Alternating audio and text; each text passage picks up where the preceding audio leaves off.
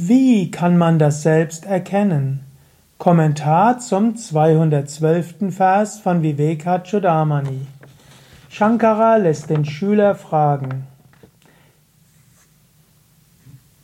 Shishya uvacha mityatvena nishideshu kosheshveteshu panchasu sarva bhavam vinakinchin Napashyam yatra he guru Vijneyam kim uvastvasti svatmanatma vipaschita.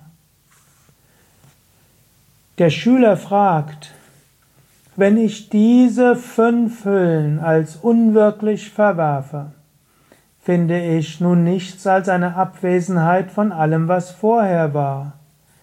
O verehrter Lehrer, durch welches Objekt sollte dann der Kenner des Selbst das Selbst erkennen? Vivekachudamani ist ja geschrieben in der Form eines Dialogs zwischen dem Lehrer, dem Guru, und dem Schüler, dem Shishya. Die letzten Verse hat der Guru erläutert, was du nicht bist, dann hat er erläutert, was du wirklich bist, und jetzt hat der Schüler eine Frage. Er hat so die Frage, ja, wie soll das überhaupt funktionieren, dass das Selbst das Selbst erkennt? Es ist, er hat irgendwo verstanden, ja, man kann lernen zu erkennen, ich bin nicht der Körper.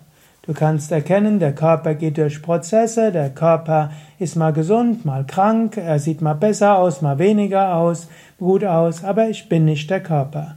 Ich kann sehr wohl in der Meditation zum Beispiel durch meinen Körper hindurchgehen und erkennen, ich bin nicht der Körper. Ja, und ich kann auch erkennen, zum Beispiel in der Meditation, dass Gedanken kommen, Gedanken gehen und ich bin der gleiche.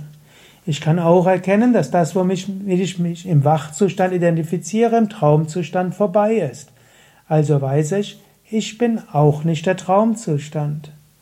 Aber wie kann ich erkennen, wer ich wirklich bin.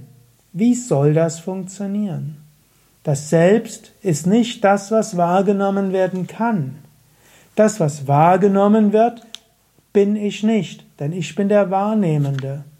Wie sollte ich also das Selbst erkennen? Denn wenn ich etwas wahrnehmen würde, wäre es ja nicht. Also das, was ich wahrnehmen kann, bin ich nicht. Wie ist es also überhaupt möglich, das Selbst zu erkennen? Eine wichtige Frage.